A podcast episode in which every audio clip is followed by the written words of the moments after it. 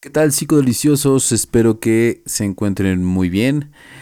Estoy muy contento porque este es el primer episodio donde tenemos a un artista. Él nos mandó su propio audio para presentarse, lo cual es un toque muy fresco para cómo hemos venido produciendo este podcast. Vamos a dejar que él se presente. Es Beto, un ilustrador muy talentoso. Pero vamos a dejar que, él eh, se presente y ahorita regresamos. Hola, soy Beto. Y yo hago un webcómic que se llama Dear Beto. Lo pueden encontrar en Facebook o lo pueden encontrar en Webtoon. Hablo de diversas cuestiones mentales o algunas otras lindezas. Soy diseñador gráfico egresado de la UNAM. Y también me dedico a la ilustración, a hacer comisiones y también sé hacer donas de chocolate. ¿Qué tal la presentación de Beto?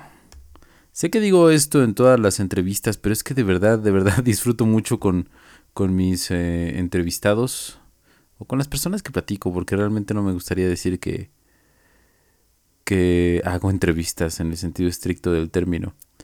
Eh, pero bueno, la verdad es que disfruto muchísimo haciendo esto. Conozco a gente increíble y gente increíble me cuenta sus historias y eso es lo que quiero transmitir en, en este podcast. Creo que podemos aprender mucho. Aparte de que, bueno, cada uno es un experto en su área de trabajo y creo que eventualmente algo podemos aprender de, de ellos. Entonces, pues vamos a disfrutar de esta plática que tuve con Beto. Sin más, entremos a la conversación. Beto, estás en Facebook desde 2018. ¿Cómo ha sido este trayecto acumulado de 10.000 fans y, y todo lo que sucede en tu página? Ha sido bien raro. Primero que nada porque pues yo empecé la tirita para burlarme de la de mi propia depresión, o sea, yo fui diagnosticado con depresión hace pues ya un ratote. Okay. Eh, y yo lo que quería era hacer al principio tiras incómodas. O sea, burlarme del de lo que la gente le daba asco, ¿no? Necrofilia, zoofilia y puras porquerías, ¿no? Ajá, ok. La cuestión era hacer tiritas incómodas, pero cuando... Fíjate que en, ese entonces todavía no tenía aldonas, todavía no lo encontraba. Entonces, este, cuando encuentro aldonas, eh, fue en un momento donde yo estaba bien bajón, estaba bien deprimido. ¿Ok? Y fue cuando empecé así a dibujar. Bueno, y si, si hago yo una, Ah, bueno, porque estaba viendo yo la tele y me di cuenta que, que el perro también estaba viendo la misma película y dije, pues pinche perro, o sea, no más falta que me hable. ¿Qué? Y este, me puse a hacer tiras acerca de, pues yo y el único contacto con un ser vivo era mi perro, entonces dije, pues así, y empezaron a salir chistecitos. Ok. Eh, diez mil fans, lo curioso también de, de la gente que está ahí es que la mayoría son mujeres. Ah, caray. Ajá, el setenta y dos o el 80% más o menos, según las estadísticas, son, son mujeres.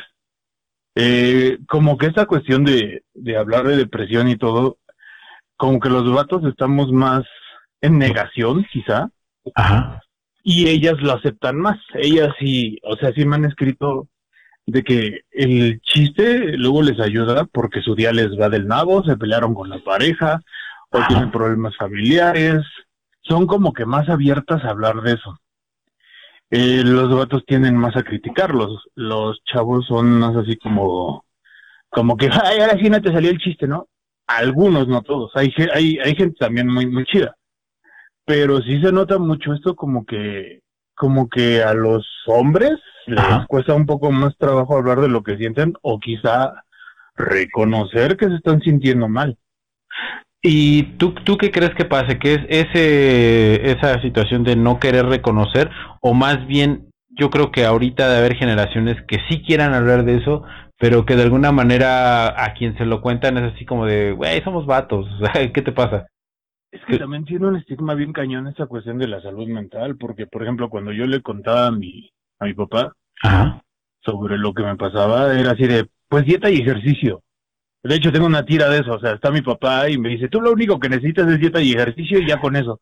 Sí, sí la vi. Digo, no, pues al final terminas con cansado, triste y de y, y todo sudado, ¿no? O sea, no ayuda mucho la dieta y el ejercicio, o sea, sí constantemente, pero pero no lo es todo, o sea, necesitas otro una ayuda profesional.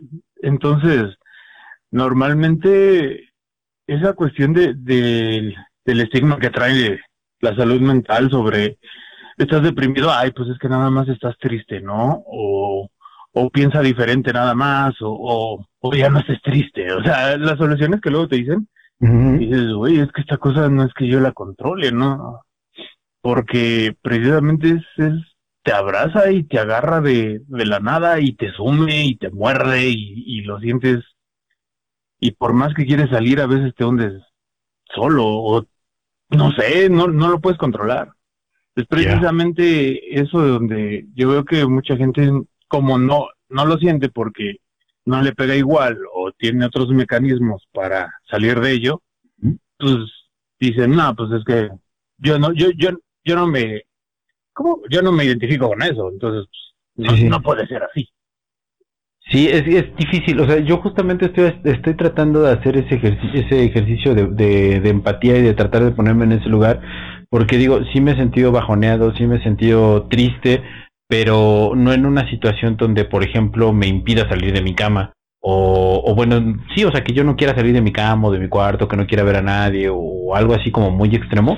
Este, realmente nunca me ha pasado, o sea, sí he estado triste, sí, digo, como todas las personas, pues he pasado por cosas este, feas y horribles en, en mi vida, eh, pero no, no, no me ha dado como tanto para abajo. Ah, por eso estoy tratando de hacer ese, ese ejercicio de, de empatía, pero yo digo, no niego tampoco que esto sea una cuestión real y que efectivamente a los hombres nos cueste más hablar de nuestras emociones. De por sí nos cuesta más hablar de nuestras emociones. Dicho por eso, una cuestión es el suicidio se da más en vatos, en hombres, entonces eh, es precisamente no tienes no, no sueles ventilarlo, no sueles hablarlo, entonces te carcome más. Y un día simplemente ya no, ya no hay para atrás. Sí. Ya, ahí agarras, atentas contra ti, no lo piensas, y a lo mejor en el momento en que ya estás colgando, que ya te tomas las pastillas, es cuando quieres ya echarte para atrás, pero ya es muy tarde. Me imagino. Digo, yo, yo tengo 35 años y veo mucho en mis contemporáneos que pues digamos su, su, la salida más común es por ejemplo pues el, el alcohol o sea pero ya yo lo veo donde ya no es una cuestión así como por convivir sino es una cuestión ya digamos de, de, de lo necesito de lo quiero o sea son alcohólicos funcionales.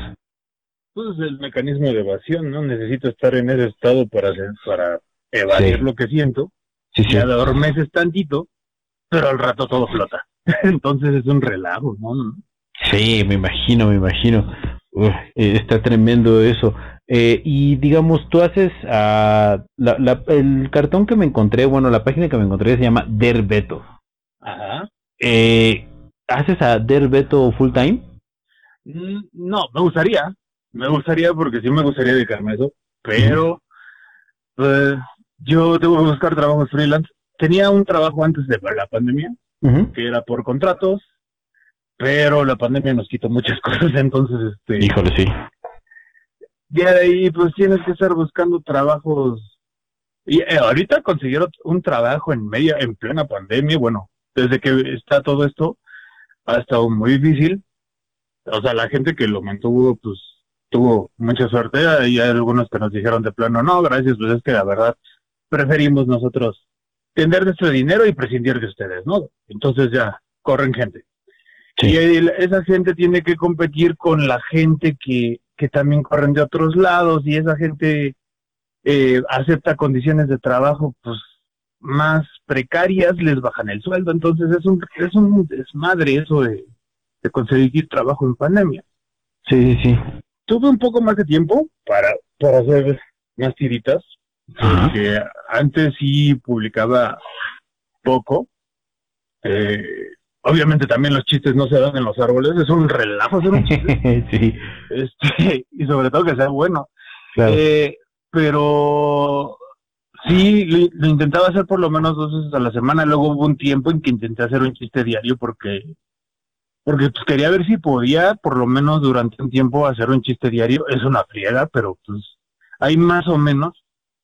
Y luego, pues ya puse como que días, ¿no? Jueves, no, es martes, jueves, sábado y domingo. Nada más. También porque empecé a ver como que esta tendencia de, Facebook de que dice, ah, ya tiene cierto número de, seguidores, vamos a necesitar como que pagues por promocionar tu publicación, ¿eh? Y te empiezan a cortar el, el, el hecho de que la gente lo vea, o sea, si, si de 10 mil lo veían 6, ahora lo ven 3. 3, sí. Ajá, entonces así como que eso es como que te empiezan a presionar para que le metas varo. Ya no hay alcance orgánico como antes. Te voy a dar un tip. en, la página de Vida Psicodélica tenemos 16 mil fans. Y justamente pues nos pasó lo mismo. Entonces lo que opté por hacer es compartir en grupos. Entonces yo... Ah, sí, sí. o sea, tú, digamos, te unes a grupos afines, no, no necesitarías como encontrar bien tu nicho. Digo, si ya lo tienes, que es mujeres, pues grupos de donde haya mujeres, ¿no? Este, y, y, yo lo que hago, sí, programo todas mis, mis publicaciones, digamos, el día domingo, y entonces cuando van apareciendo, eh, me tomo tres o cuatro minutos en compartir en todos los grupos que en los que estoy, este, lo compartes y entonces tienes un alcance todavía orgánico a tu audiencia, pero no te cuesta nada. Pero no te cuesta, sí, es que como que Facebook así ya, ya ve que, que tienes un poquito de, alcanza y dice, a ver, ¿dónde está el varo? Entonces es así como que, tranquilo, ver. Sí, ¿cómo, ¿cómo te explico que? Y también tuve esta cuestión de que sí me ha llegado dos, tres hate, tanto de grupos religiosos como de gente medio extremista o gente que de plano... Bueno, con decirte que hubo una persona que dijo que yo estaba metiendo, eh, ¿qué? Este, mensajes ocultos en las tiras. ¿Y sí? No, o sea, hay algunas tiras que tienen un arco argumental, o sea, como que es una historia que se va develando por atrás del quiste, pero no es así como que yo esté así de únete a la marina, o sea, no, no hay, no hay nada atrás de, no sé, no sé, o sea, que, que haya visto esta persona, pero sí, también este, otra persona religiosa muy religioso me etiquetó y dijo que yo era grotesco, que yo era, que, que yo era, que, yo era, iba contra las buenas costumbres, que no sé qué, que yo no era, yo, que ella tenía que fijarse en lo que veía su hijo de 20 años. Y yo dije, pues es que ya está como que muy grande como para andar cuidando lo que ve su hijo de 20 años. Sí, sí vi eso. Sí. Entonces sí me quedé así de, ah, ok. Ya es alguno de, los que comentaron ahí dijeron, ah, es que eso debe ser fake. dije, no, sea, la señora, o sea, le comenté y, empezó a, eh, quitó la etiqueta, bloqueó su muro y yo así de, pues es todavía hasta pregunté por el Daniel, o sea, por el chavo este dije, ¿dónde está este morro? Porque en serio me da miedo que tenga problemas. Sí, sí. Entonces, sí, este, sí me ha tocado como que ciertas reacciones medio incendiarias y eso que no, no siento que luego yo sea tan, tan incendiario como quiero, pero pues hay gente que luego sí como que se lo toma muy a pecho. Eh, lo que pasa es que tu, tu último cartón, el de Pepe Le Pú, sí fue como muy, muy controversial, ¿no? Bueno, es que también eso fue así como, y ni siquiera, ni iba por, o sea, todo el mundo lo malentendió. ¿Qué? Y ni siquiera era como para, para defender ni siquiera al, al zorrillo ni nada, sino simplemente que el hecho de que siento que ya la como que se puede tomar de pretexto la cultura de la cancelación para organizar una tipo censura, porque ya ha pasado antes. Y, o sea, aunque el columnista del New York Times, que fue el que hizo este relajo de Pepe Le Pew, no pidió la cancelación. Él lo menciona en dos renglones. Y lo único que dice es que Pepe Le Pew normalizó la, la, cultura de la violación. O sea, ah, es lo único que dice. Y, y, sé que él más bien se está quejando de los estos este, estereotipos racistas de la de los afroamericanos que tenía el doctor Zeus porque retiraron libros del doctor Zeus por los estereotipos de los chinos y de los negros o sea entonces la, la pero es, los medios o sea con tal de, de vender y de mover a la gente sacaron de contexto esa frasecita de Pepe Le Pug y luego en la fecha en la que estábamos cerca del Día Internacional de la Mujer y luego todo esto, entonces así como que pues necesitamos el clickbait. Claro, claro. Sueltan todo y por un lado empiezan a decir, no, sí que lo cancelen, por otro lado no. Y así de, bueno, es que es que esto parece que como que ya están diciendo que es arte obsceno, están diciendo que, que no se pueden hacer personajes así, o sea, de por sí ya, ya la Warner ya había modificado el comportamiento del zorrillo de un tiempo acá, porque ya obviamente tienes que modificarlo, ya no es, ya no puede ser igual que en 1940. Entonces, o sea, lo que quería decir es que se me está haciendo como que puede ya tornarse una cuestión de censura, por censurar. O sea, que tú digas, tal comediante, tal artista, no me cae bien, vamos a cancelarlo simplemente señalando algún aspecto de su obra que no te guste. Como ya pasó una vez con Memín Pinguín, ya también lo intentaron cancelar porque lo consideraron un estereotipo racista, siendo que no se, no se intentaba hacer un estereotipo racista negativo de la comunidad negra. Y también pasó con Apu, cuando lo intentaron cancelar. Ah, ya ha habido varias, varios intentos así, pero este caso fue yo digo que más bien fue un clickbait de los medios que todo el mundo se tomó muy a pecho. Sí, sí, sí, definitivamente esto de la, eh, o sea, lo que no hay que negar es que existe una cultura de la cancelación actualmente, al menos en redes sociales.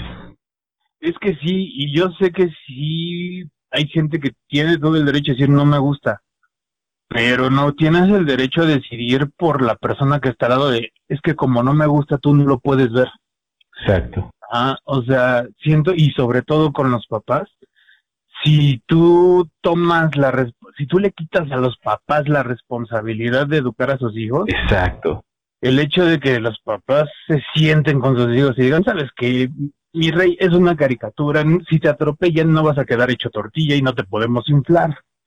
O sea, son caricaturas y lo, y tienen que enseñarle a los niños la diferencia entre la realidad y lo que es la caricatura, porque sí. pues si no, ahora vamos, hay muchas cosas que pasan realmente precisamente sin necesidad.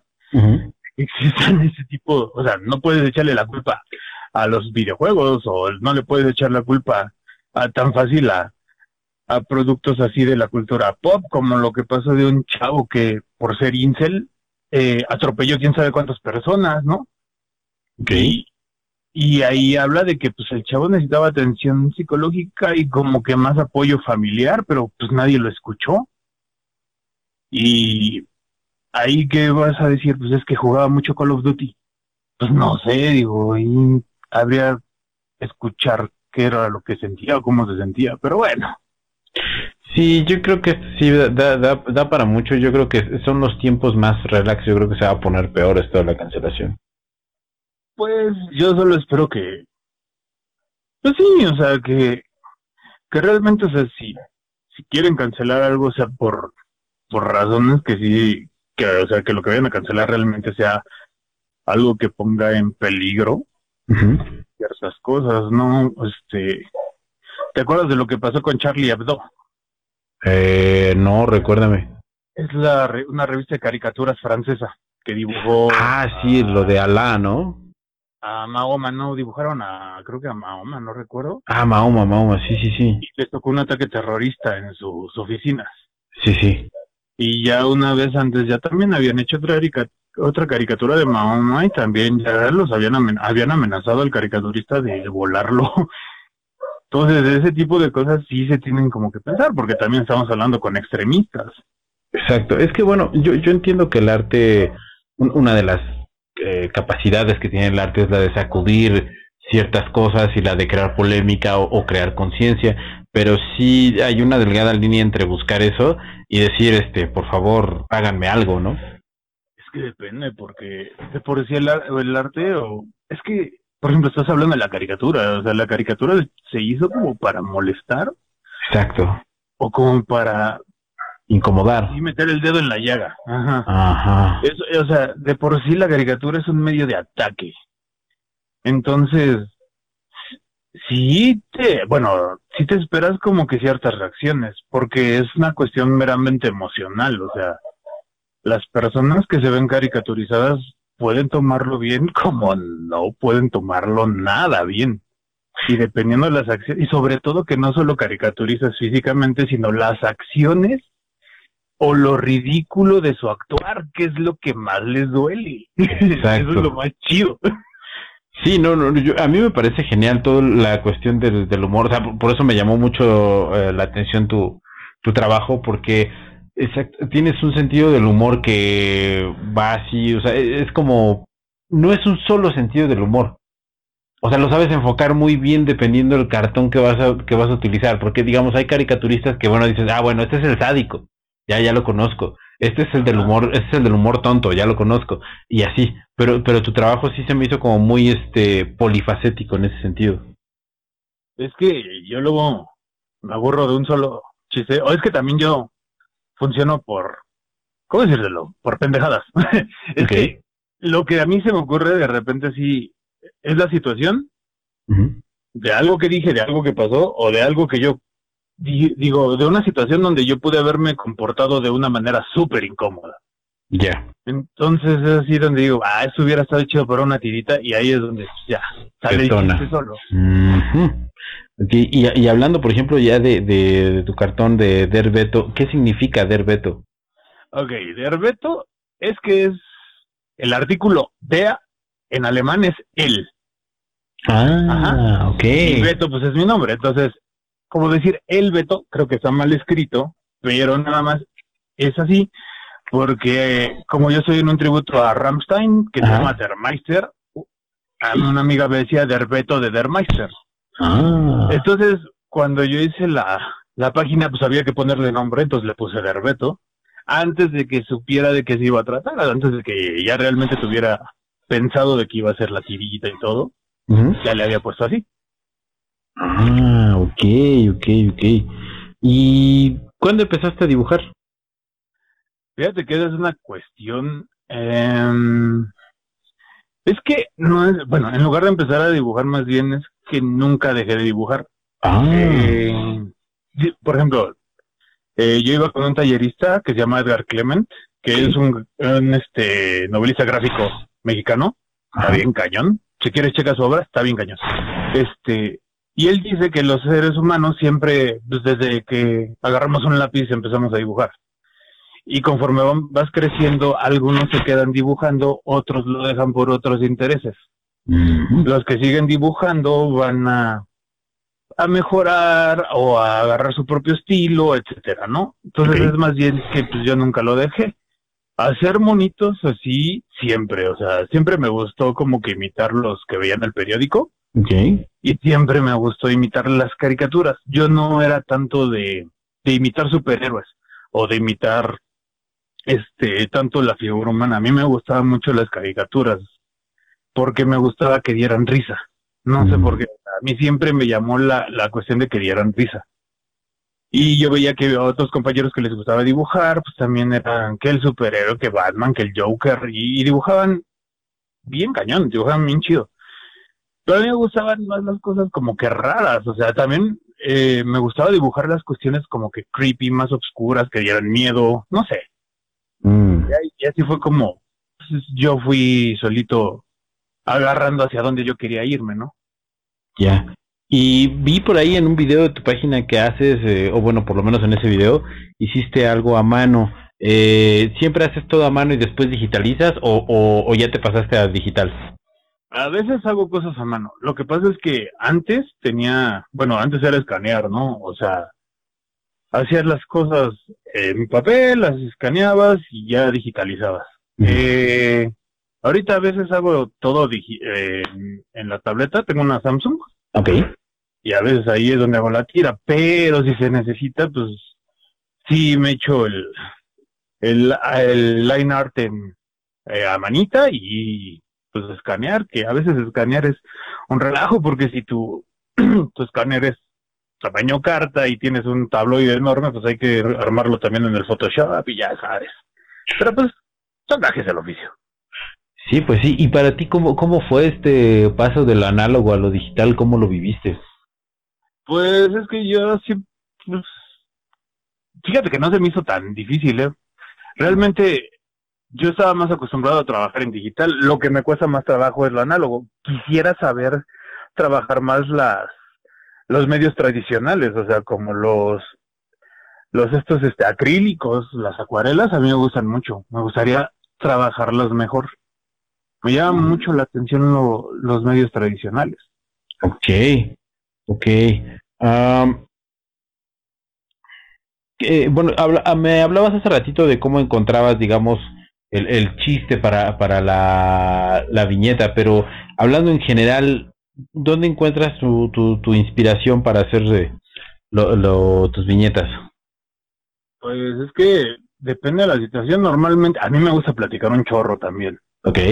Entonces luego estás hablando con alguien y a mí me gusta decir muchas tonterías, o sea, hacer reír a la gente. O en medio de la plática sale alguna tontería y así.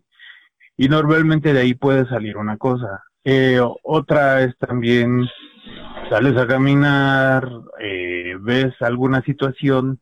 Por ejemplo, hice una donde hablo de una especie de separación, ¿no? Eh, pongo frases, oye, el dibujito motivacional, ¿no? Unos, unas montañas y una frase de es duro verte ir, bla, bla, bla, y así.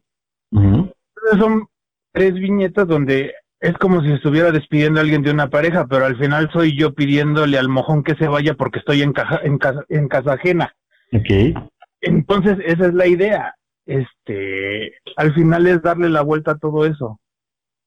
Eh, sí, me, sí me gusta hacer mucho humor escatológico, sí me gusta hacer mucho humor, no sé, a veces muy creepy, a veces sí, sí, este, sí saco mucho de onda a la gente. A veces hay mucha gente que se toma a veces muy en serio lo que digo y dice, así, pues no, o sea, es un chiste, nada más, o sea, no soy realmente, eh, lo, no soy completamente lo que ven en la tira. Algunas cosas sí, obviamente, pero no todo. No he probado carne humana, todavía no. Entonces, este, pero son cosas con las que me gusta bromear. ¿Por qué? Porque hay veces, hay cosas que la gente no aguanta, eso hay, hay cosas que a la gente le molesta. Y pues, por ejemplo, hay una donde, hay varias donde hablo de la, bueno, de la Virgen María, de Dios. Por ejemplo, una, una de las quejas que he tenido es que en mi tira, Dios es mujer. Pero es que en, esencia no debería de molestar a nadie, ¿estás de acuerdo? Pues, pero es que esa es la cuestión. O sea, si me han escrito es que cómo yo me atrevo a decir o afirmar que Dios es mujer. Y por ejemplo, yo tengo ahí un diablo enamorado y el diablo, el ex del diablo, la ex del diablo es Dios. Entonces, ¿cómo se me ocurre a mí hacerlos como que tuvieron sus que veres antes del tiempo? Y ese tipo de cosas. Entonces la gente sí, hay, bueno, los que me han escrito sí son así como que muy intensos. Y es decir, chavo, tranquilo, pues, es contando historia, relax. Pues sí, ¿no? Exacto, es una cosa de Facebook, o sea. Sí. o sea, tú dale scroll y ya no le hace daño a nadie. Es más, no me des like. Pues sí. Pero sí, sí me han tocado dos, tres intentos. Y, a mí lo que me gusta es eso, o sea, como que, como que dices, ay, y si lo lanzo y si se enojan, es que se enojen. Sí. en esa cuestión sí hay, a veces sí soy medio cuidadoso porque si no, como lo de Pepe Le Puff, puede salir contraproducente. O sea, ese cartón del yo pudo haber, haber, bueno, de por sí me llovió de todo, o sea, muchos, este, mucho hate, que no sé qué, que lo estaba comparando yo con el holocausto, bla, bla, bla. Pero no era eso, yo solo lo comparaba con la censura que hicieron los nazis. Y, yo creo que queda claro con el texto que compartiste. Ajá, pero la cuestión era, este, que la gente lo empieza a descontextualizar y yo esperaba, la verdad, sí esperaba a alguien que me que me dijera, no, güey, ahí sí te pasaste, quizá pudiste haberlo abordado de otra forma. Es más interesante cuando alguien hace eso. Cuando alguien quizá te lo replantea de otra forma o te dice, ¿sabes qué, güey? Pues es que no tiene sentido por esto, ¿no? A varios este, moneros les ha pasado. Y luego ellos sienten que su cartón está bien chingón y llega alguien y les dice, pues, ¿por qué no lo pensaste así? Y dices, verga, ¿por qué no se me ocurrió? Entonces, yo esperaba eso, pero no, o sea, hubo un chorro de insultos, lo cual me hace pensar que la gente en Facebook, bueno, la gente en redes sociales está más enojada que otra cosa, o está ávida de agresiones. Yo creo que es lo que mantiene vivo el, eh, eh, la cuestión de las redes sociales, esa, esa emoción, ¿no? Por el, el hate, porque ciertamente hay grupos buena onda y todo eso, eh, o páginas buena onda, pero como que son muy X, ¿no? Y es lo que te, lo que te enoja, es a lo que le prestas como más atención en, en redes sociales. Digo, a mí me ha pasado porque pues también digo, no soy perfecto y he tirado mucho hate. Ajá. pero, yo creo que va por ahí. Pero es que eso es como que preocupante, ¿no? O sea, que la gente se, incendie luego, luego. o sea, no sabemos entonces si en la vida real o ya frente a frente, porque normalmente no es así. O sea, no, es así. Pero pues es muy agresivo, ¿no? El, el mundo de las redes sociales. O sea, no puedes decir hola sin que pues ya te estén mentando la madre. Entonces, pues sí, sí hay que tener un, bueno, intento tener un poco de tacto y a veces no llegar a la autocensura, pero a veces sí pasa. Sí, sí pasa. Oye, me llamó mucho la atención ese, la cuestión que dijiste de, de que Dios era mujer. ¿Cómo, se te ocurrió esa idea? Ah, pues porque es que, bueno, yo soy ateo, yo no creo, ¿no? Ok. Pero a mí me gusta mucho jugar con, con la simbología. Ah, ok. O con, con, con esta cuestión de lo que no puedes tocar, lo que está prohibido. Y eh, hace mucho tiempo, bueno, ya tenía escrito una historia así. Y yo cuando era niño, yo decía que, pues obviamente como no soy muy sociable, yo decía que el diablo era mi mejor amigo, ¿no? Sí. Entonces fue por eso que lo incluí en mi tira. Oh. Entonces, hice una tira donde el, el, el, diablo estaba lamentándose de que ya no podía estar con ella, pero no mencionaba quién era ella. Simplemente él hablaba de alguna ex, ¿no? Entonces ahí fue donde, ah, dibujándola, dije, pues, ah, ¿y si, y si este es el...? Y ahí fue donde se me ocurrió, bueno, pues, igual y Dios es ella, ¿no? Dije, pues, se supone que es creador de todo el universo y Exacto. si, todo, si todo lo hizo bonito y aparte a todo le puso colores bien chidos, es la morra de los plumones, entonces es ella. entonces sí, me quedé así, pues sí, tiene que ser niña. Entonces a lo mejor sí, bueno, en ese universo pues me gusta la idea de que Dios sea mujer. No, y, muchas civilizaciones así lo han planteado, como que el, creador del universo es realmente una mujer o una entidad femenina. Además de eso, hay varias civilizaciones que lo ven así. Ajá pero pues a nosotros nos dicen, no, es esto. Y decía, no, como que los demás se, oye más chido. sí, como que estaba chido la otra realidad, no sé por qué ah, caí en esta, ¿no? Ajá, entonces sí, sí dices, ve, por ejemplo, la historia del Acuatlico está maravillosa, entonces, pero nosotros nos ponen, bueno, sí, sí. Modo. Sí, no, no, no, digo, si te quieres reventar la, la crítica, sin bronca, ¿eh? aquí no hay censura de ningún tipo. No, no, no, no, no, pero es que a lo que voy es, o sea, si nos, nos inculcan algo que tiene que ser ya casi por default, ¿no?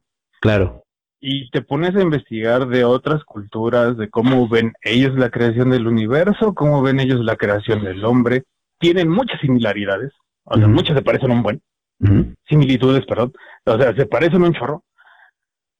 Pero hay algunas que dices, no manches, o sea, ¿Cómo se les ocurre una explicación para cada cosa? ¿Cómo, cómo el ser humano busca explicarse la naturaleza?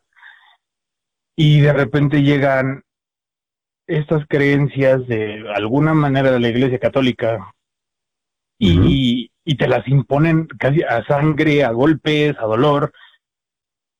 Y pues ya de ahí pues, no te queda otra más que decir, no, pues sí, ya.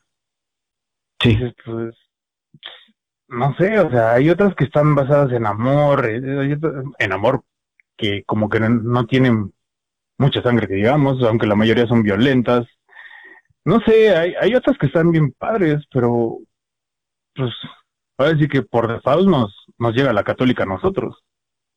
Sí, sí, definitivamente. Digo, ahorita afortunadamente tenemos como más acceso a, a, la información que otras generaciones y sí podemos como contrastar ese, ese rollo, ¿no? Pues sí. Sí, Dime, aparte, lo voy a decir mal porque no tengo el acento, pero aparte de Ramstein, ¿qué otra música escuchas cuando dibujas? Bueno, Rammstein es porque es gusto desde que yo era más morro, pero pues sí me gusta mucho el metal industrial. ¿En serio? Eh, Post-punk, Ok. eh, rock, eh, gothic rock, eh, algo de psychedelic, electro, EBM, synth pop. Depende de los moods. A veces para dibujar uso mucho instrumental. Eh, me gustan mucho las orquestas para dibujar. ¿Orquestas como de qué tipo? Es que depende, porque a veces hasta mucho bandas sonoras. Ah, bandas sonoras, órale. Ajá, de películas, o sea, dependiendo, por ejemplo, la del Joker me gustó muchísimo. Ok. Nada más los chelos, o sea, eh, no sé, de- inclusive como que dejando a un lado la película, la banda sonora sola, es así como que, pues me gusta como que aparte, ¿no? Como si no hubiera película. Entonces sí me pasa con diferentes eh, bandas sonoras, con, con diferentes moods, por ejemplo, luego hay playlists que, o canciones que sí te ayudan como que para moods medio depresivos cuando estás haciendo algo bien oscuro, bien bajón, o cuando estás haciendo algo bien poderoso, pues ya pones otra cosa y así, ¿no? Yo a veces, a veces sí dibujo en silencio, dependiendo. A veces cuando es muy de noche, sí, también el silencio me ayuda. Ok, con, con los sonidos de fondo de la ciudad. Sí. Sobre Sí. todo en las madrugadas, a veces todo está muy, muy callado. Órale. Ok. Y eso ayuda a veces. Hmm. En tu trabajo se ve como una, una influencia de Gigi Trino, también de del creador de Los Simpson, de eh, eh, ¿qué- ajá. ¿Qué otros qué otros dibujantes han influido en tu trabajo? Mira, aquí Citrino sí de plano, porque ellos, este, fíjate que aunque estuvieran prohibidos para la edad en que yo empecé a leerlos, ellos sí siempre me gustó copiar sus cartones. El Santos yo lo veía desde chavito. y eso Santos es la onda. prohibido. Es la onda del santo. Sí, sí, sí. Sí. El Santos y ¿qué? El, pey el peyote, El peyote asesino. Los dos son geniales. Este, también, bueno, a veces yo no le entendía los chistes porque obviamente estaba yo hecho un morro, pero pues era maravilloso. Matt Groening, pues obviamente fue por Los Simpson, pero luego ya fue por leer Live in Hell, donde también está bien depresiva y bien existencial su, su tira de los conejos, ¿eh? La verdad está, Ah, ya, ya, ya, sí, sí, sí. yo, yo me atrevo a decir que está un poco más pensada que cualquier cosa que ha hecho con Los Simpson. Obviamente Los Simpson es una superproducción con un chorro de escritores, pero Life in Hell es algo muy personal. Eh, luego, cuando fui más adolescente, estuvo, bueno, es un argentino, se llama Fontana Rosa. Él hizo, yo creo que un personaje que ahorita ya nadie aguantaría, se llama Boogie el Aceitoso Es un es un este es un mercenario es un asesino a sueldo gringo pero es una amalgama de todo lo que toda la cultura gringa de los años 70 80 en un solo personaje. Es machista es misógino es racista eh, solo vive para él mismo pero es un all American. Entonces y aparte tiene unas, unas observaciones bien obscuras. Está hecho como un intento de cómic oscuro, de novela negra. Entonces, está bien chido el personaje, pero yo creo que por los temas ahorita sí habría que leerlo conociendo muy bien el contexto de aquel entonces. Mm, ya. No lo puedes traer ahorita porque sí, ahorita sí, la gente yo creo que sí se sentiría muy agredida. Sí, de por sí. Sí. Me gustaba mucho Calvin y Hobbes también. Es está bien chida, me gustaba mucho la actitud del niño. Eh, o sea, yo creo que uno como escuincle así era, o al menos los que intentaron tener una infancia más o menos normal así eran. Eh, me gustó, me gustaba mucho Garfield. De hecho, Garfield ahorita tiene una, bueno, sacaron una tira de, de Garfield donde eliminan al gato. Quitan a. Garfield de todas las tiras. Se llama Garfield menos Garfield. Y lo curioso es que cuando quitan al gato, dejan a ver a John como si fuera un psicótico. Ok. Está bien interesante ese experimento porque John, aparte de que habla solo, se deprime solo y lo ves como, como se va hundiendo él solito en su psicosis. Y es, es terrible, pero está bien chida. Qué interesante. Ese no, lo- no lo había, este, no sabía de su existencia de ese. No, sí, es- o sea, el, en pocas palabras, el John necesita al gato para, para darle, ¿cómo? Para darle sentido a la tira y para darle sentido a los diálogos, porque si lo, si quitas al gato, John está mal y da mucho, mucho cringe. ok. Había otro caricaturista mexicano que se llamaba Zip. Él tenía un humor negro muy interesante. Eh, tenía un libro que se llama La autopsia de Irasi Vive, pero pues lamentablemente murió a los 40 años, o sea, él ya no siguió. Bueno, y aparte creo que es el único libro que sacó, ya no supe si tenía más. Él llegó a ilustrar creo que los libros de texto alguna vez de, de la SEP. Órale. También Buba de José Quintero, Operación ah. Bolívar de Edgar Clement, El Bulbo de Bachán. Inclusive también me, llevó a me llamaba mucho la atención los cómics de los sensacionales de traileros, no tanto por la cuestión del porno, sino porque curiosamente me llamaba mucho la atención cómo manejaban la anatomía, o sea, ok. Es como el hentai, o sea, yo no sé, cabrones, cómo pueden manejar la anatomía, o sea, son poses que para dibujar son estúpidamente complejas. o sea, ok. Dices, ¿cómo puedes dibujar un pulpo haciendo eso? Pero bueno.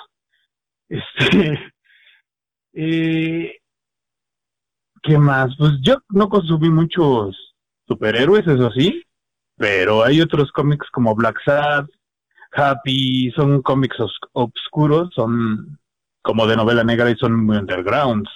Okay. México también tuvo otro como que intento que, que era un colectivo que se llamaba La Caneca Comics, Tenía un personaje bien chido que era, se llamaba el hombre tlacuache, que era un, obviamente era un hombre mitad, hombre mitad tlacuache que se aparecía en CEU. ¿Qué? Y entonces este era el chivo expiatorio de todos los vicios de todos los personajes, digo, de todos los, estos, este, de todos los estudiantes y de toda la sociedad mexicana.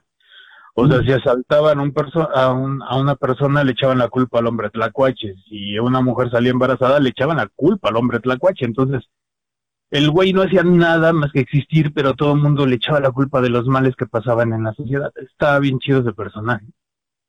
Okay. Ese, ese tipo de, de cómics son los que me gustan. Como que todos son, tienen este, este, esta sensación de, de personajes rechazados, ¿no? Quizá porque a mí también me tocó ser uno, entonces.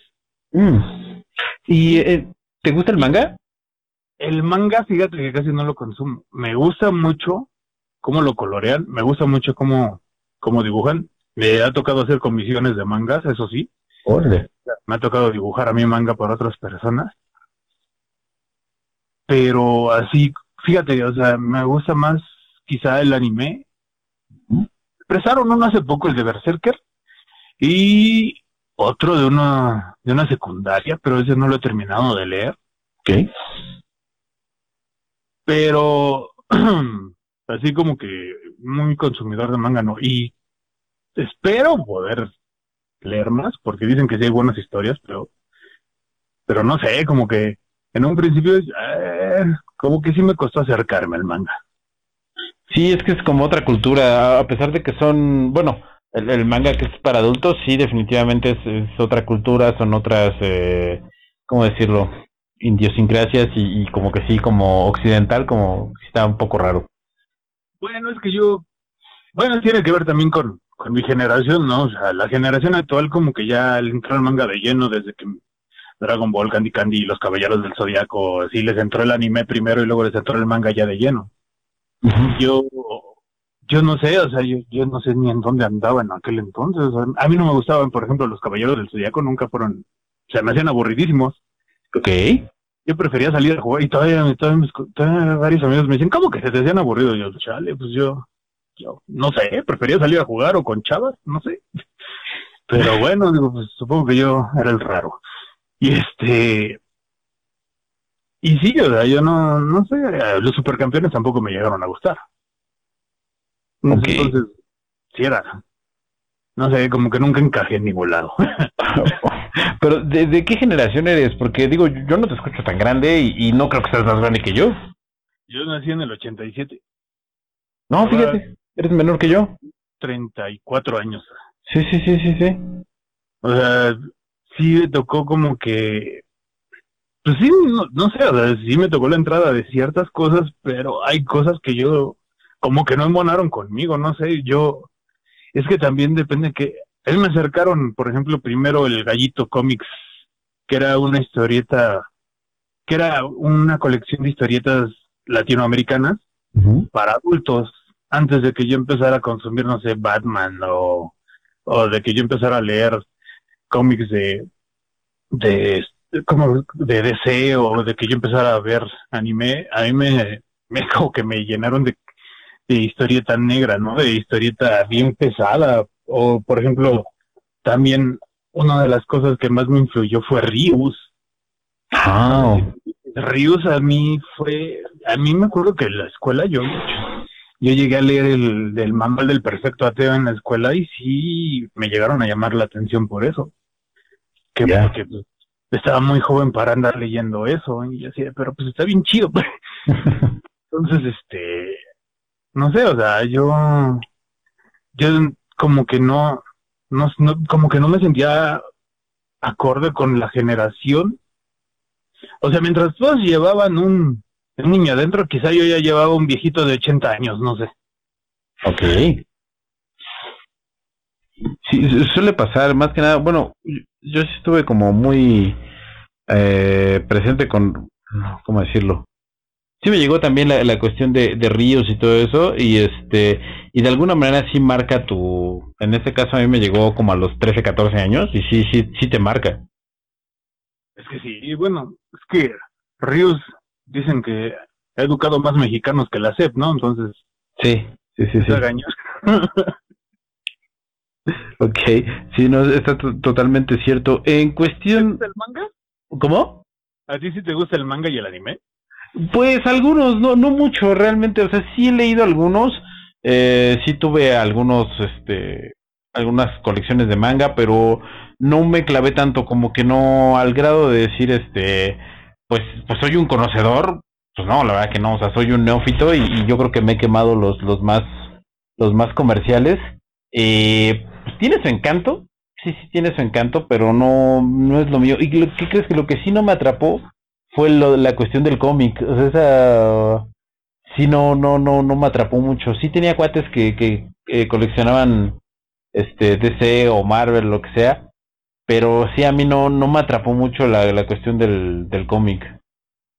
Por ejemplo, a mí, de lo que es anime, ahorita lo que más me ha atrapado es Beastars, pero yo creo que se están aprovechando de mi fetiche con los conejos, entonces no creo que eso sea justo. sí, no, así son esos, esos publicistas ingratos. Eh, se, se, aprovechan del furro que hay en uno y pues no. Sí, eh, hay una, hay una teoría que dice que todos tenemos un furro dentro, ¿no? Yo digo que sí, todo el mundo tiene un furro adentro. Sí, sí, sí. Por eso mucha gente se ofendió con lo de Lola Bonnie, ¿no? Ay, sí, es que, bueno, ya, todo, todo, yo no sé qué quieren, pero, es más, yo, yo ni, yo tengo muchas dudas de cómo va a salir esa película, pero bueno. Sí, sí, definitivamente. Eh, hablando de, de- de cosas de humor, pues, el humor que manejas va de lo ácido a lo sarcástico, pasando por lo visceral. Eh, en cuestión de comedia, ¿quiénes son tus, tus influencias? O sea, si quitamos a, a toda la cuestión del, del, eh, del cartoon y todo eso, ¿quién serían tus influencias en, en comedia? Uy, bueno, es que, te digo que, por ejemplo, si está Gis, si está Trinos, si está Ríos, también está, este, me gusta mucho John Vázquez, el, bueno, lo conocen más por Invasor Sim, pero él tiene un cómic que se llama Johnny de Homicidal Maniac, donde explora esta cuestión como de también una cuestión bien visceral, bien enojada, bien hasta las líneas son son caóticas en ese juego, en ese en ese cómic. Ok. Entonces, la cuestión del del ¿cómo se llama? de lo vomitivo, de lo visceral me gusta mucho. Hay muy pocos eh, muy pocas tiritas como como de humor negro que, que yo haya visto. Es, o sea, como, precisamente yo creo que por eso también yo quise darle ese estilo a la mía, porque eh, había, muy, había muchas de estas de, de la parejita o de, no sé, y yo quería como que, causar un poquito más de dolor, no, bueno, no dolor, sino de usar humor negro, no sé. Entonces, pues te digo, o sea, me gusta ese humor ácido. Eh, digo, Fontana Rosa tiene un humor ácido bien intenso con, con Buggy el aceitoso. Okay. Eh, Trino, el Santos es así humor ácido, pero como no tienes una idea. No, sí, sí, sí. No sé si viste la, la, la, cuando empezaba toda esta onda del internet, del internet de, de modem del que marcabas. Este, hicieron un, un Gis y Trino subieron unas animaciones en Flash de Santos, no sé si las viste. Sí, son las que salían en Locomotion. Exacto, las que salían en Locomotion, exacto. Eh, ahí, eh, no, no, sé no sé si te pasó lo mismo que a mí, que dijiste, no me echas, así no hablan en mi cabeza. No, sí, es que la voz, es que ponerle una voz a un personaje es, te metes con muchas cosas muy personales, o sea, cuando tú lo lees, tú le pones la voz que tú te imaginas y cada persona le pone una voz. Pero ya que lo animas y le cambias la voz y nada más como que no cuadra con la de alguien, es así como que, ¡ay! Sí. Es un salto medio riesgoso. Entonces, por ejemplo, José Quintero tiene. José Quintero es un gran ilustrador, también es mexicano. Él. Buba también es un, personaje bien intenso. Sí. Eh, que explora también la muerte y la vida, pero vista con una niña de, creo que son seis años los que tiene Buba, no sé. Sí, yo lo vi en La Mosca. Ajá, él, estaría en La Mosca. Y me gusta mucho cómo, cómo hace la, hace, cómo ilustra la poesía, ¿no? Entonces, son algunos de los que yo te podría decir ahorita, como que es estadounidenses o, o americanos, fíjate que no he visto ahorita mucho, todo, todos están yendo más por el lado de, esta cuestión, bueno, los que he visto ahorita, he estado buscando de pareja o de lo políticamente correcto, no sé.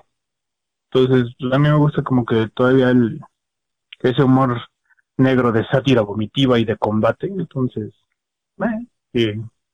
precisamente pues, esas son como que mis influencia. ¿Y pensarías hacer eh, caricatura política? Ya lo he hecho. ¿Y qué tal? Eh, bueno, antes de que yo fuera de Herbeto, yo antes trabajaba, bueno, ya había publicado en El Chamuco. Ok. Una revista que es de puro corte político, pero ahí yo hacía una tira sobre un oso polar. Era un oso polar que odiaba a la humanidad, era un oso misántropo. Ok. Entonces eran, fueron como 10 tiras que hice ahí, ¿no? Pero, pues está, era también un humor como de corte ecológico. Hasta que llegué a la otra, otra revista que se llamaba Clica. Esa revista se daba en pura universidad. Ahí sí empecé a hacer cartón político, ahí sí empecé a dar opinión, porque el cartón político es un género de opinión. Y este, y pues la verdad, es divertido. no te decir que no, el hecho de, de buscar las obviedades entre todo lo que dicen, hacen, no hacen y en cómo la cajetean. Pero hasta que, por ejemplo, pasó lo de, o sea, cuando, cuando se enojó, por ejemplo, Erubiel porque lo dibujé con unas cruces rosas cuando, cuando había puesto lo de lo de la alerta de género en el Estado de México y o sea y ya lo toman personal y, entonces empiezan a ver retira el cartón o, o quítalo de la página web o quién eres o qué te crees. Y luego pues tienen como no sé si un grupo de fans o también no sé o sea la gente solita empieza como que también a a creer que tú no puedes ser imparcial y, y te empiezan también a tirar hate, entonces también se vuelve como que aburrido por ese lado, ¿no? O sea, si le tiras a uno tienes que tirarle a todos por igual, porque si sienten que te recargas de un lado, uff, no. sí, Entonces, es, es muy pesado el cartón político, se llega a ser aburrido a veces para el lector, pero pues es que también ellos solitos te hacen la chamba.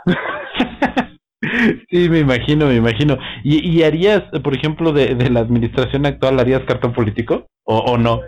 He hecho, ya he hecho. por ejemplo, ahorita hice uno de, ahorita que pasó de lo de Cienfuegos. Ajá. Que puse el Cienfuegos con el uniformecito sangrado, pero unas alitas de ángel. y pongo el con una, con una, este, ¿cómo se llama? Con una, así, este, canasta de esas que te dan cuando te van a pedir disculpas, ¿no? Entonces, ya ves que lo absolvieron y todo esto, entonces Sí, sí. ya mis dudas de todo lo que estaba pasando, inclusive de que se hablaba inclusive de que era un, este, una especie de de amenaza del mismo ejército al presidente, o sea, no sé, un chorro de cosas que dices, bueno, o sea, como que ni meterse tanto, o sea, nada más por encimita lo que lo que se pueda porque luego no quieres quedar mal. Entonces sí, pero sí, o sea, sí sí me ha aventado cartones también uno de Loret de Mola, ay, porque también Loret de Mola hizo un fanfic de quién sabe cuántos este artículos en el Universal Ah, donde este Meade era presidente, o sea, como si Meade hubiera ganado las elecciones, pero se aventó como quién sabe cuántas columnas de una semana en el Universal. Y ya le puse, dice que era que era como su manga de Meade presidente senpai, porque no, no, no, o sea, neta nada más se la estaba cromando gruesísimo. Y yo así de ya ves, a lo cabrón, no mames. Pero bueno, ya. Cambiando de tema dramáticamente, cuéntanos la historia del Donas. Donas, a donas, bueno, ese día fui por pan bimbo Ok. y fue uno de esos días donde pues sí me pegó la depresión bien cañón. Ujú. Vivía, eh, no vivía con mi familia, estaba en otro lado, estaba deprimido, se había acabado un contrato de donde estaba trabajando y pues estaba así sin nada que hacer. Ok. Y pues dije, pues voy a comprar pan bimbo. Es de esos días donde dices, pues vale que eso, o sea, me queda más que si no lo encuentro me hubiera dado en la madre. Entonces, voy de regreso con el pan bimbo y en una taquería se me hizo raro ver un labrador chocolate solo ¿verdad? afuera. Ajá. Es como labrador y pitbull, es como una mezcla, aunque se ve más como labrador el donas. Entonces lo vi y lo vi limpio. Todavía le pregunto al de al de la taquería, este, ¿qué onda? ¿De quién es? Me dice, no se anda aquí. Le digo, no lo vaya a preparar, me lo voy a llevar. Ya me llevo yo el donas. Bueno, me lo llevé. Y este, le di pan porque se ve que tenía hambre.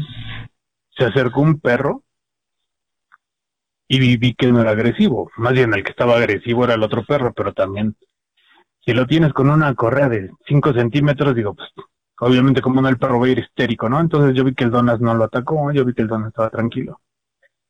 Vi que se veía más o menos listo. Y ya, ya cuando llegué a donde vivían, sí fue así como que chale, ¿cómo dejarlo fuera? Ok. Y la zona donde estaba es conocida porque pues también ahí agarran perros de sparring para perros de pelea y dije, no, Ah. no voy a dejar que te hagan nada. Lo subí. Y ya este dije, pues voy a ver si alguien lo reclama, si alguien porque estaba limpio, o sea, no tenía pulgas, no tenía sarna, nada. Ok. Hice la búsqueda y pues no. Y pues decidí quedármelo y, y vi que Donas era un poquito más listo de lo que yo pensaba. Eh, ese día tuve, me sentí mal, estaba yo muy triste. Como que lo entendió, se sentó a mi lado. Y ahí estuvo conmigo como cuidando. Durmió por dos días, se veía que estaba bien cansado. Y al tercer día se, se levantó a comer y ya. Ya, desde ahí como si nada. o sea, He sido mi cuate durante esos ya van tres años de que lo encontré. Cuatro años. No, tres años de que lo encontré, más o menos. Tres años. ¿Y, y cuándo decidiste incorporarlo a, a- a tus viñetas? Mm, después de ese bajón, estábamos viendo una película y yo tenía ganas de hacer una tirita, pero ya no tenía ideas. Entonces él estaba viendo una película. Curiosamente, el perro estaba viendo una película. O sea, imagínate, yo lo vi que estaba poniendo atención a la tele. Ok. Y dije, ah, cabrón, no me falta que este güey se voltee y comente conmigo la película. Y dije, ah, estaría cagado que eso pasara. E hice la tira de eso, ¿no? Me decía, mira, Beto, no mames, imagínate. Este, esta pinche película está bien pendeja porque trata de un güey que, que escucha que su perro le habla. Y yo todo llorando así de, sí, ¿verdad? Qué triste. O sea, Y ya de ahí, este, pues fue una de las primeras tiras donde salió el don, así dije, está chido, ¿no? O sea, yo todo deprimido, el único contacto que tengo que es con mi perro, que la única manera de, de interacción es disociar a que mi perro está hablando conmigo, ¿no? Entonces así funciona. Ok, ¿y cuántos años perrunos tiene el Donas? Más o menos. Así, am, creemos que ya debe tener unos tres años o cuatro. Cuatro años más o menos tiene el Donas. Ah, tiene una vida por delante ese muchacho. Ey. Toda una vida por delante. Y otro personaje recurrente en tu, en tu trabajo es, es eh, el personaje de Sombra. ¿Qué onda Oh. con eso? Ay, no sé cómo les gusta, pero bueno. Som- sombra es algo con lo que todos nacemos. Ok. Algunos tienen la virtud de que la ignoran y pueden seguir su vida sin voltearla a ver. Otros sí la vemos, la oímos y nos molesta porque sabe de qué picojeamos. Sabe que nos duele y que no. Sombra siempre va a estar, sombra está al lado de cada quien, o sea, tú tienes la tuya, yo tengo la mía, cada quien tiene la suya. Conoce tus cicatrices, tus heridas abiertas y normalmente cuando estás solo en la noche o cuando te sientes más bajones, cuando aprovecha para hundir los dedos en las heridas, o sea, o sea, normalmente en tus peores momentos es cuando, cuando ataca esa cosa. Mm, me han preguntado si lo que yo es que sí veo algo, porque sí estoy diagnosticado de que sí, sí llego a ver cosas o sí llego a oír cosas. Y me han preguntado, ¿es un ser interdimensional? No, no creo. O sea, normalmente dicen que es una compulsión en el lóbulo frontal, tranquilos, y ya está controlada. Pero la sombra que yo, que, así como la represento, pues sí viene siendo esa cuestión emocional que todos cargamos durante toda la vida y se va acrecentando o la vas dejando conforme va pasando tu vida, ¿no? Eh, muchas personas se sacan, se, se han sacado de onda porque, pues, sombra, así como yo la presento, es femenina. Ajá. Pero es porque mi sombra, o sea, en mi caso, en, tanto en la tira como acá, se presenta femenina. Ok. Eh, y en el caso de la tira, pues es una historia que se va a develar más adelante, o sea, sí tiene que algo que contar ahí en, en la tira. ¿Nos puedes dar un adelanto? ¿Eh? ¿Nos puedes dar un adelanto? Mm, pues sería que es que Sombra traba, Sombra vive en una especie de dimensión aparte donde se alimentan de las de las vibras negativas que los humanos que nos sacan a los humanos por así decirlo, o sea, cada vez que tú te sientes mal contigo mismo, cada vez que haces auditoría de cumpleaños, o sea, cuando vas a cumplir años y te preguntas eh, qué he hecho con mi vida, por qué no he logrado esto, por qué no he log- logrado el otro y generas esa energía negativa, obviamente estás eh, todo eso ellos lo necesitan para sobrevivir. Ok. En esa dimensión ellos van a pasar eh, reportes de cómo les va con el sujeto asignado. Tu sombra, tú eres su sujeto asignado, va a pasar reporte ya y dice, ah, pues con, con este cuate, pues así, así. Con el Beto, pues así me va. Entonces, el problema de allá es que pues no pueden tener ciertas decisiones. Y Sombra, todo el tiempo que ha estado pegado a mí, se ha dado cuenta que ella puede tomar ciertas decisiones que no la dejarían tomar allá y empieza a romper con eh, ciertas reglas de donde vive. Entonces ese es el problema. O sea, ella quiere, le gusta su trabajo, pero también quiere sentir que puede tomar decisiones. O sea, es romper con mucho, muchas cuestiones establecidas de, de lo que es ella sola. Entonces, poquito a poco voy a ir revelando qué pasa, porque todavía no la he escrito toda, pero pues ahí más o menos. Ok, interesante. Ok. Em, vi en tu trabajo una, un, un cartón que me llamó mucho la atención por, por, por la historia. Eh, ese se llama Una de Diez. La del, la del vago. Sí, me parece genial porque yo, yo, yo neta, es, esa, no me imaginé el final. O sea, ya sé que son cuatro cartones, son cuatro diálogos, son, son, ah, pero, pero a mí se me hizo como muy completa, muy, o sea, tiene todos los elementos de una historia, tiene, tiene el plot twist, o sea, eh, se me, se me hizo genial y, y todo resu- resumido en dos megapíxeles, o sea, ¿qué más quieres? Estuvo genial. ¿Cómo nació esa, esa tira? Es que normalmente íbamos a comer, yo y una ex íbamos a comer este pizza al centro. ¿Ok? Y casi siempre que salíamos, siempre me encontraba con, con un vaguito que se parece a ese que dibujo.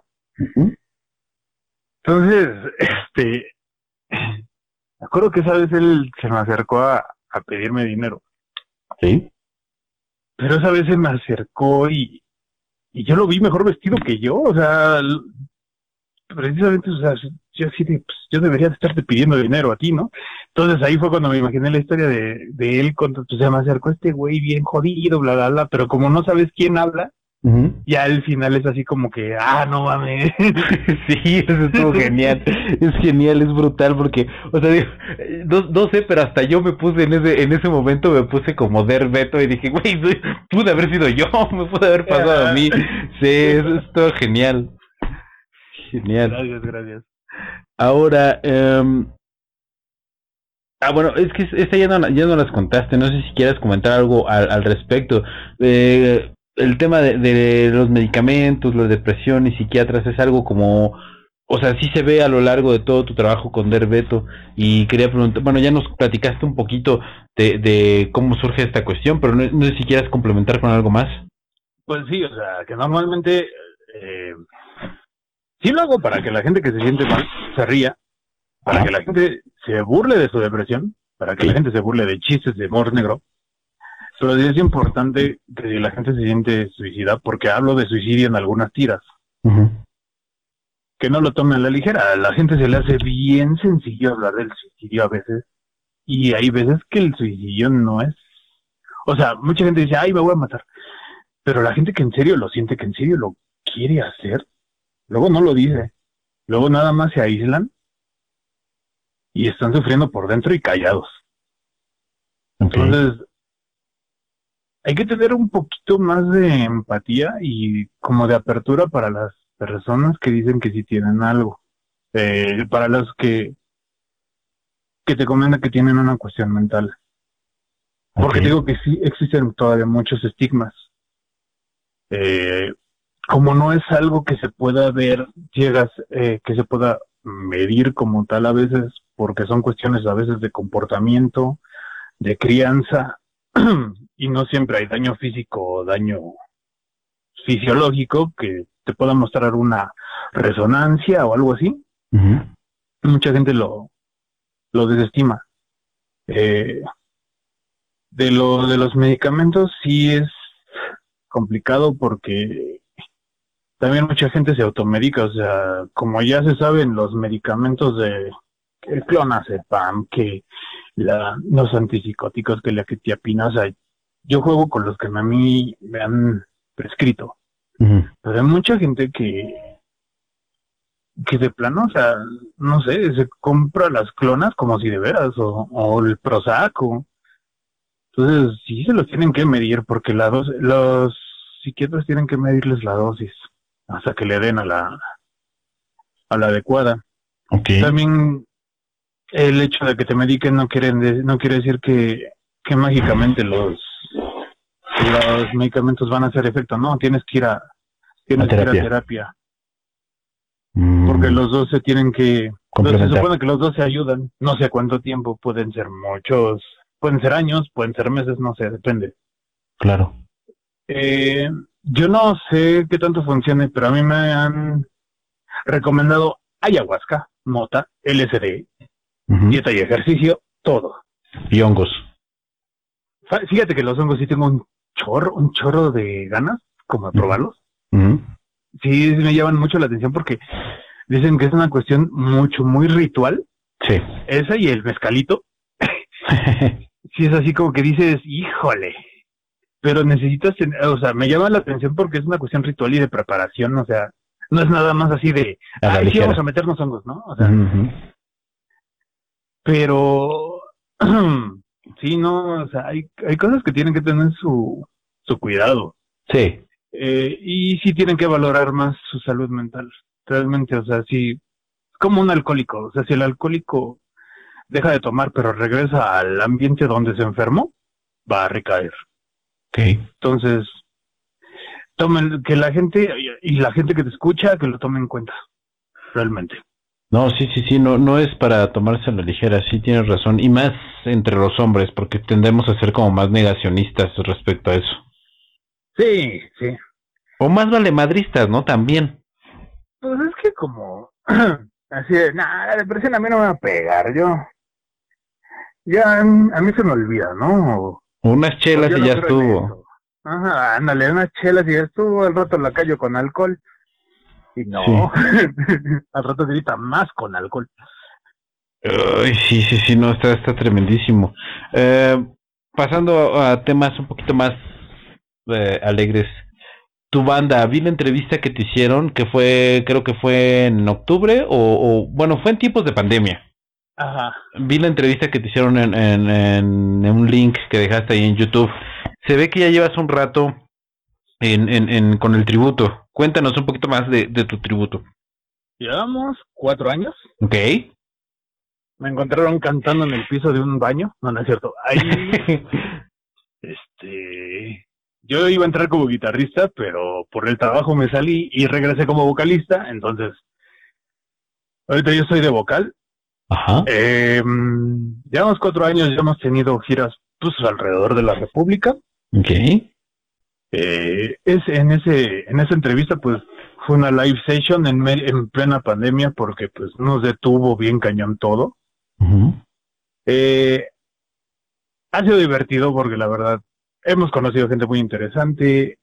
Como tributo a Ramstein es intentamos dar lo mejor, aunque Obviamente no tenemos los super lanzallamas que quisiéramos y, y toda la producción, pero se pone bueno. Eh, ya tenemos un perfil ahí en Spotify también, ya tenemos, bueno, las dos canciones que están ahí en, en, el link, también ahí están en Spotify. Y pues yo creo que no, fíjate que nosotros como banda, aunque seamos un tributo, tenemos muy buena cohesión, ¿eh? nos llevamos muy bien. Okay. Pues yo, para ser una persona completamente asocial, me llevo bien con ellos. Entonces, está bien. ¿Y qué planes tienen para, para la banda en un futuro? O bueno, terminando la pandemia, claro. Ay, mira, con que salgamos a tocar y nos contraten. Ahorita estamos buscando eh, cómo empezar a reinsertarnos a tocar, ¿no? eh, ya ves que están abriendo los bares a, cierta capacidad y luego tienes que estar viendo los semáforos en las en diferentes estados y es un show, o sea, hay que empezar a agendar desde ahorita porque si no y, y aparte te, te estás como que amarrado al hecho de que si cambia el semáforo de repente, si no, no, y no sé, es aquí bien aleatorio todo ahorita con la pandemia pero lo que queremos es subir más contenido a Spotify y a las redes sociales, eso sí. Por lo mm. menos yo, como vocalista, o sea, sí, ahí tengo dos o tres rolas y aparte, pues yo, este, yo he compuesto por mi lado, o sea, yo, yo he compuesto solito por ahí. ¿En español o en alemán? Eh, no, es que he compuesto en inglés y en español. Ah, ok, ok. Nada más que esas todavía no las subo, esas están guardadas por ahí. Entonces, estoy buscando ver, porque también, yo no sé, o sea, si te escucha gente, estoy buscando gente que quiera hacer música, entonces, si alguien quiere, pues ahí está la página de Verbeto, digo, por favor, porque ahí luego así de, oigan, quiero hacer música. Nah. entonces así chale. sí es complicado, ¿no? Es complicado y, y y pues más que nada ahorita en pandemia, ¿no? O sea, porque digo, antes, si de por sí ya era difícil encontrar una banda, encontrar espacios, o encontrar más o menos, digo, o sea, yo entiendo que para que un proyecto sea sustentable, pues debe de tener una entrada económica mínima como proyecto. Entonces, a veces es, digo, es más fácil con la cuestión del proyecto, fácil entre comillas, eh, de tributo, perdón, pero luego sí se complica, o sea, es complicado. De, el mundo de la música ahorita es complicado. Ahorita todo está detenido, o sea, hasta los mismos, ve por ejemplo, los mismos artistas que ya están, digamos, consagrados, han tenido que sacar sus, sus, esto, ¿cómo se llaman? Sus directos en, en internet. El teatro se ha tenido que hacer por internet, o sea, sí le pegó a todo, sobre todo a las artes, ¿eh? O sea, sí, sí yo sí, sí vi como que muy segregado eso de que pues, músicos, eh, actores, el cine, no manches, todo fue así como que contra, contra todo eso arrasó. Entonces, la, el arranque otra vez ahora que, que esperemos y ya se empiece a abrir o empiece, se empieza a poder salir, sea, no sea tan, tan difícil para, para los artistas, porque, por ejemplo, también como, como ilustrador estás acostumbrado a ir a vender puntos stickers o, o, ilustraciones a eventos. Ah, ok. Ahorita no ha habido ninguno. Entonces Mm. también en- de ese lado nos pegó. Eh, y pues hemos tenido que sobrevivir de alguna manera. En mi caso yo he hecho algunas comisiones, o sea, la gente me dice, no, pues dibújame a mí, dibújame, dibuja mi personaje, dibújame a mí, dibuja a mi novia. Bueno, no, porque se enamora, entonces no. Y ese tipo de cosas, ¿no? Entonces sí, pues tienes que buscarle de todas formas. Sí, sí, sí, en eso estoy totalmente de acuerdo. Hay que, hay que buscar todas las, las formas posibles para poder, este, para poder sobrevivir, porque sí, efectivamente esta pandemia se llevó muchas cosas que dábamos por sentado. Eh, Sí, sí, sí. Ok, y cuéntanos planes futuros para Der Beto. Bueno, quisiera empezar a bueno, estoy ya empecé a publicar en Webtoon. Para los que no les gusta usar Facebook, eh, en Webtoon ya nada más este es una página que se dedica a puro cómic. Hay un chorro de cómics ahí, como 900 y cacho mil cómics más o menos. Ok. Ya estoy ahí. o sea, imagínate la competencia, pero ya estoy ahí.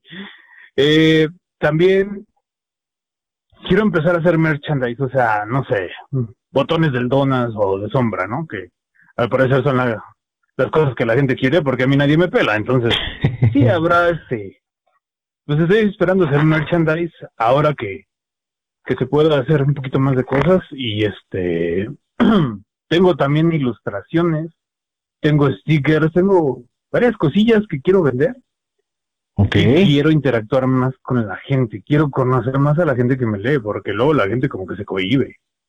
Sí, normalmente pasa. Yo creo que es como esa barrera de autor este público que, que como que tú dices en redes sociales, bueno, no sé, a mí me pasa, o sea, soy un chavo en su cuarto haciendo un podcast, o sea, realmente no. Ajá. Pero sí, no sé, no sé por qué, pero la gente tiene este concepto así de que no, no, no, pues eres el, el autor, el dibujante, o algo así, todavía, pero realmente pues somos gente que hace lo que le gusta nada más. Sí, lo que yo les digo, si soy bien chido, acérquense. No, no, no, no, no. Bueno, está bien. Pues, Sí. Tengo un problema, pero ya está medicado. O sea, Sí, sí, esa línea todavía es difícil de romper, o sea, como que no, no se dan cuenta que pues, pues somos, somos uno de ellos. sí, exacto. Como que todavía no les, todavía les cuesta eso de cruzarla. Y no sé, o sea, mm, quizás eso, o esperan que también tú como, como autor o como creador no puedes traspasar ciertas líneas, ¿no? Porque hay gente que quiere abusar de eso también. sí, Sí. sí, totalmente.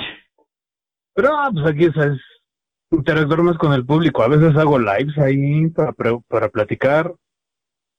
Muy de vez en cuando, no siempre los hago, pero pues ahí andamos. O por lo menos les digo, ahí está el Game Tag de Xbox. Vamos a jugar, no sé. Oh, mira, no lo había visto así, pero, pero dices que tú, tú, digo, esto no, no quiero que suene sexista por la cultura de cancelación, pero eh, me comentas que la mayoría de tus, eh, vaya, tus seguidores son, son mujeres. ¿Hay muchas gamers? Eh, que yo sepa, no, mm, hasta ahorita no. Mm. Eh, de hecho, los gamers sí son más los hombres, pero las lectoras, bueno, las que leen más la tira sí son mujeres, la mayoría. En lo que a las estas estadísticas dicen sí. Mm, ya. Digo que a mí me llamó mucho la atención porque yo, yo, yo como utilizo un humor a veces más soez o a veces medio tonto o a veces muy depresivo, etcétera. O sea, como va cambiando, Ajá. A veces sí me llama la atención el hecho de que sea este, un público femenino en su mayoría. Porque dices, dices, wow, o sea, está, está bien chido que, como que tengan esta apertura, ¿no? Como que se fijen en esto, pero me llama la atención que a lo mejor los chavos no estén tan abiertos a este tipo de temas, ¿no? Hmm. ¿Crees que nosotros, nos, o sea, como, como público de hombres, eh, no sé, en, vez de ser como ese tipo de humor, sea como más tirando hacia, hacia lo sádico?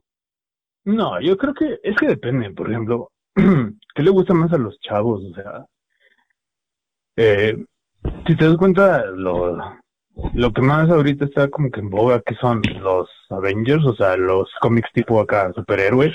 Ah, ok. Eh, por ejemplo, hay páginas, a mí te digo, no me gustan los Caballeros del Zodíaco, pero he visto como mil páginas de fans de Saint Seiya y es así como que hay mucho, mucho chavo todavía, entonces quizá esa cuestión de del personaje poderoso, del personaje con poder, del personaje acá.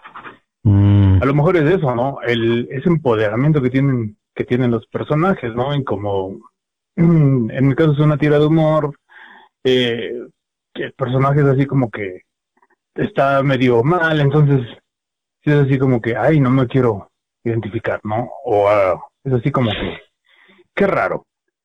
Y aparte, el humor es lo que tiene que ver, o sea, a muchos no les gusta ese humor, porque dicen, ay, no, qué asquito. No sé, no sé, a lo mejor también son fresas, yo qué sé, o sea. Pero pues, digo, ahí está, o sea, para quien le guste y quien no, pues le puede dar scroll y así. Sí, no, definitivamente, digo, a mí, a mí me, me encantó tu, tu trabajo, se me hace, se me hace, o sea, a pesar de que eso es, a pesar de que es vulgar, a pesar de que, bueno, a mí no me das quito, como que, como que esas cosas no me, no me causan repulsión, hay, para mí, el humor que utiliza se me hace muy inteligente. Muchas gracias. Sí, el, el, la, la manera también en la que narra la historia, o sea, se me hace muy creativo se me hace muy creativo porque no lo había visto en, cartón, o sea, lo había visto, eh, bueno, lo ves en otras cosas, en cuentos, en, en, en, no sé qué sé yo, en películas o algo así, este, pero no lo ves como tal en, en por el formato, yo supongo, en, en, en la tira. Es que es complicado hacer, por ejemplo, resume todo, o sea, resumes un guion en cuatro cuadritos, ¿no? Exacto. Entonces tienes que hacer que cada cuadrito cuente y que cada el cuadrito de adelante no pueda vivir sin el anterior y así. Y que no mm, que no te falten cuadros. O sea el público de, de, redes sociales no te presta mucho tiempo. Por eso la hago de cuatro cuadritos. Antes las hacía de seis que era casi una página tamaño carta. Pero como es mucha la extensión de la hoja la gente la pasaba la gente se seguía. Ya. Ahora que son cuatro cuadritos, eh, y luego las pongo en negro porque el fondo de Facebook era blanco, llama la atención, o a veces tonos morados precisamente por eso de, llamar la atención, la gente luego se queda ahí, ya lee, lo que no me gusta es que luego Facebook me baja la resolución de las imágenes, no sé por qué luego le da la gana. eh, ya ve ahí este, ya la lee y normalmente reacciona. Eh, ahí sí hay como que, como, como, que ya llama más la atención que una tira normal o que, que si la hiciera ya de más, bueno, de más cuadritos, etcétera. O sea, yo creo que si quieres hacer un cómic más, más de más extensión, yo creo que sí, Facebook no, no es buen lugar para publicarlo, porque en Facebook la, la atención de la gente dura muy poquito. Estás mm. compitiendo contra millones de posts en, muy poco tiempo. Sí, sí, definitivamente. Pero aún así, o sea, el hecho de que tú puedas meter, como tú dices, ¿no? O sea, lo, que es de base, la, la, la historia, el desarrollo de, de, de, todo el cartón, pero que aparte le metas el plot twist, por ejemplo, en, en esta de, de una de 10, o sea, eso es genial, o sea, es un trabajo a mí me explotó la cabeza porque ya después lo vi y dije, güey, son cuatro cuadritos, o sea, no manches. Hay, a veces ves películas que no llegan a este nivel de, de desarrollo de la historia, en el sentido de que, bueno, le meten un plot twist, pero ni siquiera estaba bueno, ¿no? O, o qué sé yo, o le meten dos o tres, pero dices, güey, están, bien predecibles, ¿no?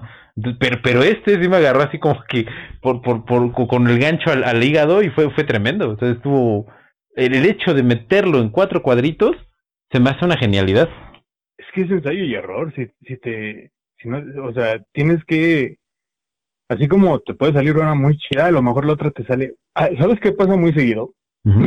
puedes hacer un chiste que tú creas, no manches, ese chiste ya, este, este me va a dar el Pulitzer. Aunque no haya Pulitzer para tiras cómicas, me lo va a dar. Ok. Y nadie lo pela. o sea, lo posteas y todos así como que, ah, chido. Y dices, pero pues no manches, ese chiste estaba bien bueno. Ah. Y luego haces ese otro chiste que a lo mejor dices, ay, no manches, eh, eh, ya una idea medio floja. Y es el que tiene más likes. O sea, es el humor es tan subjetivo, tan extraño, porque a veces no te esperas que a lo mejor algo que tú dices, bueno, esto lo hice así en cinco minutos, ¿no? A lo mejor eso da más risa que lo que llevas trabajando y masticando por un ratote. O sea, por ejemplo, ese de una de diez es algo que, que a lo mejor no tuve que masticar mucho, es algo que salió más natural que algo que a lo mejor que sí tengo que estar pensando cómo se va a dar la historia, cómo le voy a dar la vuelta y cuál va a ser el plot, cuál va a ser el boom, ¿no? Del, del chiste. Entonces, eso es, esa es la complejidad de hacer tira cómica, o sea, que, que siempre tienes que meterle un boom, o siempre tiene que haber un chiste, a no ser que hagas que sea una tira cómica en serio, o sea, que, que cuatro cuadritos sean un capítulo y luego otros cuatro cuadritos, otro capítulo y así, pero eso ya lo vas alargando mucho. A mí lo que me interesa es contar un chiste, contar un chiste en cuatro cuadritos. Mm. Entonces eso hacerlo, pues casi siempre poquito a poco vas agarrándole callo, poquito a poco así. Mientras más lo haces, como que vas fortaleciendo el músculo del chiste, pero mm. a veces sí como que se te cae y dices, ay, por eso me quiero meter un curso de stand-up. Ok. ¿Y cómo ves esto? Me, me contabas hace rato, o sea, que hay, que hay que atraer a la gente, hay que llamar la atención de la gente porque compites con muchas cosas. Pero tú cómo ves eh, respecto a, cuestiones pasadas que hayas hecho, de, de, que el span de atención de la gente va reduciendo. Digo, ahorita, por ejemplo, antes teníamos YouTube, que pues eran videos de 10 minutos del estándar, y ahorita ya tenemos TikTok, que son un minuto y fracción.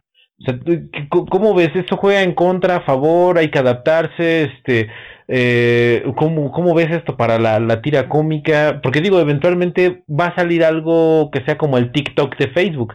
No sé qué pues sea. pero Obviamente tienes que adaptar, porque yo he visto que ya hay gente que, que sube la tira cómica a TikTok. ¿Y cómo lo hace? Pues te pone el panel y con una voz en off te lo explica o, o habla el diálogo. Y así te va contando la tira cómica. A veces ni la terminan, a veces es el boceto de la tira cómica y así. Eh, no sé qué tanto se pierde, no sé qué tan bueno sea. Eh, pero eso sí, sí, la, la atención de la gente cada vez es menos. Pero mm, mm, no sé qué tan contraproducente sea, porque yo he visto que pues no nada, no nada más es para para el caso de redes sociales, o sea, la gente ya no te puede leer un libro, la gente ya no te pone atención a una conversación, la gente está hablando contigo y ya luego como que prefiere irse a su lugar feliz. Entonces, quizá esa necesidad de que las cosas sean cada vez más cortas, más cortas, más cortas, sí nos está afectando en el hecho de que nuestra capacidad de atención se vea mermada. No sé, eh, por ejemplo, ¿has leído un libro últimamente? ¿No conoces a alguien que haya leído un libro últimamente? Bien, que lo comente, o sea, no sé, yo, yo, yo he conocido ahorita pocas personas que, que hayan leído. Yo, el último que acabo de leer es uno que me regalaron de El Gran Libro del Crimen, pero pues todavía no lo acabo. Entonces, mm. sí, a mí sí me ha costado un poco más concentrarme. Yo creo que también tiene que ver con la cuestión de, de la capacidad de atención que tenemos. Mm. Interesante. Bueno, ojalá que esto no, no termine afectándonos, porque si no vamos a tener que hacer algo que sea más rápido que Facebook o más sintético que Facebook, y yo la verdad no, no, no, no doy como con qué sea, ¿no? Pues solo que no, pues no sé, o sea, ya, pues con supositorios y la fregada directos. No sé. Sí, No sé, quizá y está bien el hecho de que los videos sean cortos, pero pues no sé qué tanto, por ejemplo, qué tanto le haya arrestado a YouTube el tráfico, también el hecho de que exista TikTok. ¿Quién sabe? ¿Quién sabe? Quién sabe, solamente los youtubers podrán contarnos algo al respecto. Sí. Pero bueno, este, ok, pues te agradezco muchísimo, Beto, por tu tiempo, por, por la disposición y pues no manches, por todas esas tiras cómicas que nos has dado, la verdad es que están bien, bien, bien divertidas. Eh, algo más, algo más de, de, lo que quieras hablar, que quieras añadir, que quieras complementar. Pues nada más que a la gente que escucha que venga a verme, bueno, que se meta a la página, que le dé like y que comparten con sus amigos y si inclusive con la gente que no lo cae bien, digo, si no les va a gustar mi tira, mejor que las molesten con mis tiras y así mucho mejor para todos, ¿no? O sea, buen más punto. más fácil y más divertido.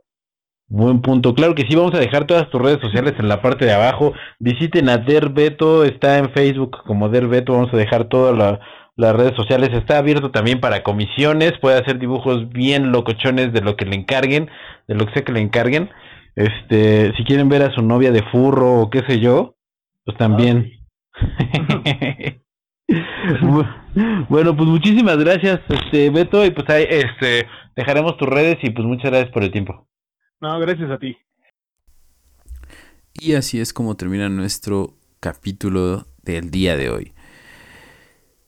Y bueno, no me gustaría despedirme sin antes recordarte que nos sigas en la página de Facebook. Ya somos más de 16 mil seguidores en la página de Facebook.